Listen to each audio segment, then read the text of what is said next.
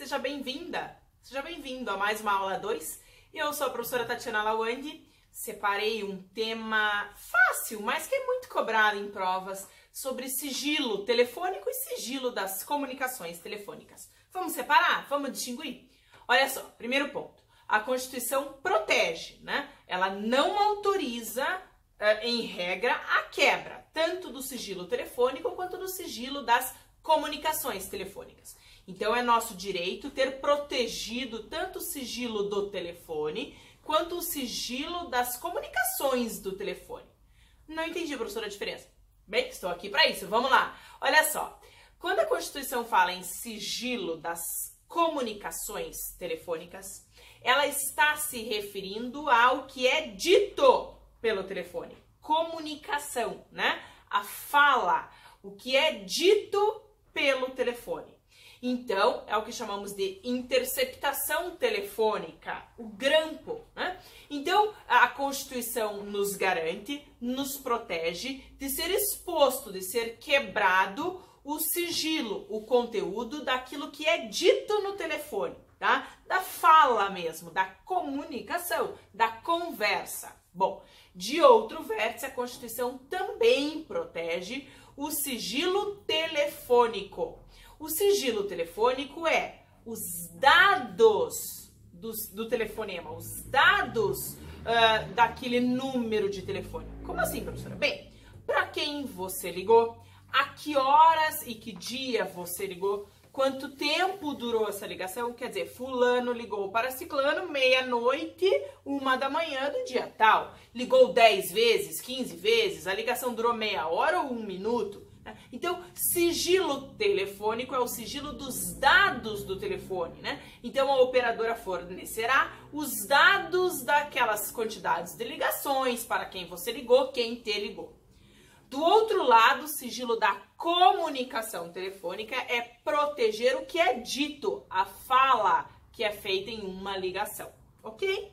Bem, esta é a distinção. Sigilo das comunicações telefônicas é a fala, a expressão Comunicação é que diferencia. Sigilo telefônico são os dados do nosso telefone.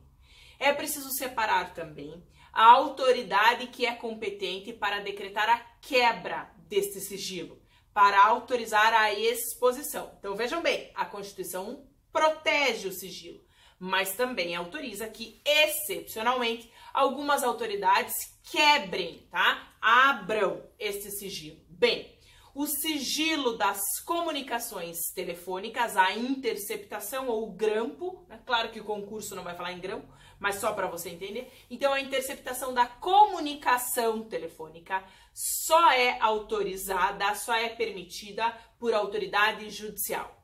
É cláusula ou reserva de postulado de jurisdição, ou seja, só juiz não tem como outra autoridade autorizar esta quebra. Já a quebra dos dados telefônicos ou a quebra do sigilo telefônico pode ser autorizada por autoridade judicial, autoridade policial, Ministério Público e CPI, tá bom? Então, olha lá, sigilo das comunicações telefônicas é a conversa, é gravar o que é dito.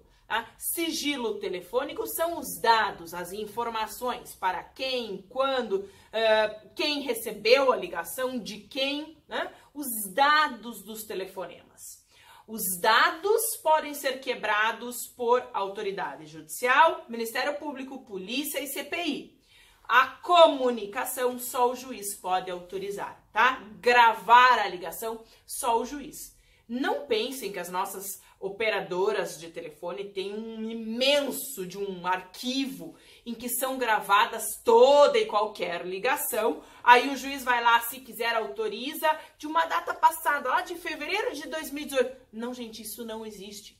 Quando o juiz autoriza a quebra da comunicação telefônica, ele autoriza uma ligação futura. Quer dizer, primeiro é feito o grampo, primeiro é feita a interceptação e aí sim você grava futuras conversas. Não tem um arquivo que o juiz oficie lá, vai lá a TIM, a, a Vivo, para que ela traga uma conversa acontecida em janeiro do ano passado. Não, gente, isso não existe, tá?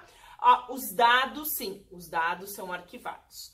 Estas são as diferenças. Espero que tenha ficado claro, mas cuidado, porque é a pegadinha clássica de exame de ordem e concurso público, tá? Quebrar sigilo telefônico e quebrar a comunicação telefônica, que é só juiz, certo? Um grande abraço, um grande beijo. Espero que tenha ficado bem claro. Tchau!